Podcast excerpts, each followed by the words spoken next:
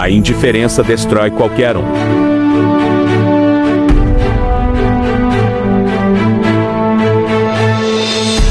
Certo dia, o sábio mestre, disposto a mostrar aos seus discípulos que indiferença é pior do que qualquer outro sentimento, decidiu criar um experimento e solicitou a cada um deles que trouxesse um pouco de arroz cozido em três caixinhas. O arroz cozido foi distribuído nas três caixinhas. Na primeira, os discípulos deviam colocar um rótulo escrito com algo que realmente lhe desagradasse, tipo um palavrão ou algo assim. Na segunda, no rótulo devia estar escrito algo muito bonito e amoroso, e o rótulo da terceira caixa deveria ficar em branco. Durante algum tempo, tempo, os discípulos foram incitados a falar diariamente palavras ou ideias negativas sobre a primeira caixa, falar palavras ou ideias positivas sobre a segunda caixa e ignorar a terceira caixa. Passado esse tempo, antes de as caixas serem abertas, o mestre perguntou: Vocês acham que o arroz das três caixas estão nas mesmas condições? Os discípulos, desconfiados pela obviedade da resposta, reuniram-se, discutiram a pergunta e finalmente nomearam um deles para responder. Todos nós, sem exceção, acreditamos que a segunda caixa, para a qual dissemos coisas positivas, conte arroz em melhor estado de conservação, seguido da terceira caixa para a qual nada foi dito, e por último, é claro, a primeira caixa para a qual dissemos coisas negativas. O mestre, com um sorriso nos lábios, abriu lentamente cada uma das caixas, mostrou a eles e disse: Foi por isso que pedi que fizesse tal experimento. Na realidade, arroz mais bem conservado da primeira caixa, seguido pela segunda caixa e por último da terceira. Ou seja, queria mostrar a todos que mais vale ser maltratado do que indiferente. O maior pecado para conosco semelhantes não é odiá-los, mas sim tratá-los com indiferença. É a essência da desumanidade. Quer destruir alguém? Não brigue, não sorria, não se importe. Mostre indiferença. Ela destrói qualquer um. Se todos os seus esforços foram vistos com indiferença, não desanime, pois até o sol nascer dá um espetáculo todo especial. E no entanto, a maioria da plateia continua dormindo.